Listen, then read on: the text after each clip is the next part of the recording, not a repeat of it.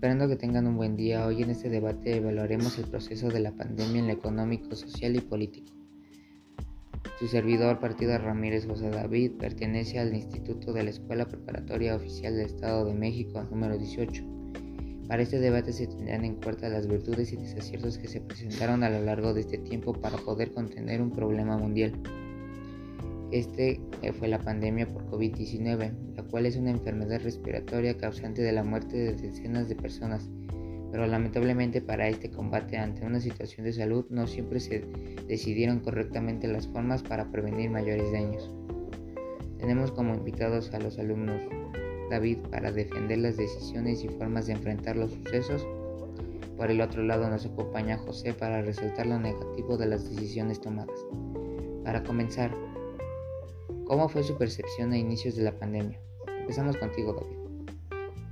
Bueno, me gustaría resaltar la velocidad y la libertad que hubo al acceso de la información ante lo poco conocido de este virus respiratorio, ya que desde el primer caso y lo consiguientes, China informó y puso a disposición la información obtenida para encontrar una solución rápida y eficaz. José, ¿qué puede decirnos de esto? Pues en verdad que hubo una accesibilidad a la información, pero no podemos evadir el hecho que esta información no era verdadera al 100%, porque con las investigaciones pertinentes se mostraron otros resultados. Además la información era muy poca, por lo que la sociedad empezó a realizar especulaciones ante lo desconocido que era la situación.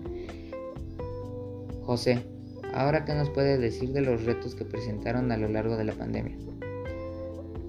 Bueno, podemos empezar resaltando que la velocidad y eficacia de las medidas de combate, como fueron el confinamiento general, trajo consigo muchos problemas más que se acarreaban desde tiempo atrás, como son problemas físicos, incluso hasta mentales, como lo fueron la ansiedad, el estrés, dolores de musculares, porque las rutinas de vida cambiaron drásticamente, ya que de moverte en el transporte, de ida y de regreso a tu casa desde tu trabajo, pasamos a realizar nuestras actividades como trabajar y estudiar en un espacio limitado como era el hogar, enfrente de una pantalla, la cual también requirió adaptación ya que no todos tenían la habilidad para estos dispositivos e incluso no todos contaban con los medios para realizar dichas actividades, ya que algunas personas antes de la pandemia su trabajo no era necesario estar con una laptop, un celular, una computadora pero de la deriva de la pandemia fue necesario adaptarte y conseguir uno de estos medios para poder realizar tus actividades. Pero lamentablemente también resaltamos que muchas personas se quedaron sin empleo, por lo cual padecieron problemas económicos, ya que hay que saber que muchas de estas personas eran el principal aporte económico a sus hogares y ellos sin empleo generó problemas económicos los cuales se derivaron en muchas formas, como el aumento de la inseguridad por los asaltantes e incluso problemas de salud, ya que muchos no contaban con los medios para poder tratar a sus enfermos. David, ¿usted qué puede responder ante lo mencionado? Yo resaltaría el aferro de las personas para demostrar una solidaridad a pesar de no poder convivir físicamente. Las familias se unieron más porque todos convivían en un espacio usual que era el hogar y incluso las que no vivían con ellos se comunicaban más seguido para saber el estado de salud de estas. La sociedad no dejó de apoyar a los que lo necesitaban, se demostró que a pesar de las situaciones la unión hace la fuerza. Entrando un poco más a lo político, ¿ustedes consideran que las medidas tomadas fueron las adecuadas? Empecemos por usted, David.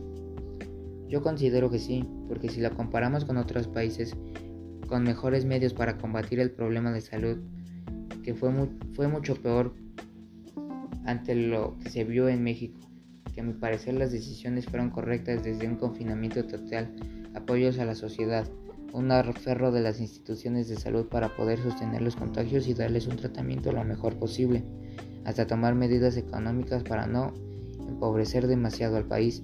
En comparación con otros países, me parece que les fue mejor a México que a los demás. ¿Y usted, José, qué opina sobre esto?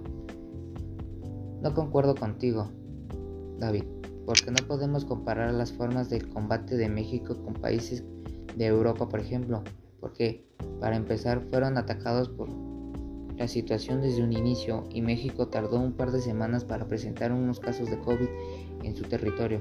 Ante lo que se veía en estos países, uno pudo entender o saber cómo tomar unas medidas para que no fueran tan drásticos los daños que se recibieran. Pero no fue así. No se evitó el desempleo de miles de trabajadores, que eran pilares de sus casas. No se evitó miles de contagios y miles de muertes por este confinamiento y este virus que dejó mucho que ver tras arrestar un sistema de salud incompetente que sufrió de desabasto de suplementos necesarios. Las personas prefirieron tratar a sus enfermos en otros lugares los que contaban con los medios y recursos para ello, ya que no daba confianza al llevar a los enfermos por COVID a las instituciones del gobierno de salud por las miles de muertes que se presentaban en el pico más alto de la pandemia.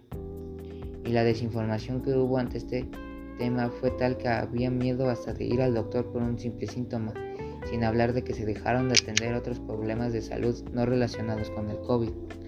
Y es que sí, se concretaron tanto al COVID que dejaron otros problemas de salud que también estaban matando a las personas.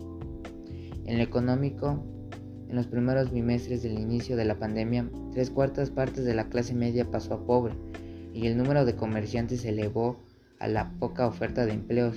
Con eso nos referimos a que la mayoría de la clase media pasó a ser pobre y la clase pobre pasó a ser más pobre y así consiguientemente. Y ante esto la única solución que veían fue volverse comerciantes u otros trabajos de menor importancia.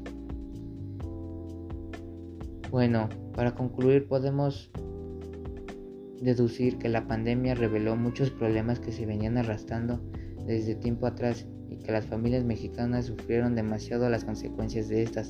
Aunque es claro que si hubo una solidaridad de la sociedad para enfrentar los problemas, la desinformación desde un inicio causó incertidumbre que se ejemplificó de la desconfianza en el sistema de salud al no quererlo tratar en este por tantas muertes que se presentaron, siendo incluso de los países con más muertes por COVID en América Latina ocupando el segundo lugar. Lamentablemente, hoy podemos aprender de esto y podemos tomar mejores decisiones para un futuro.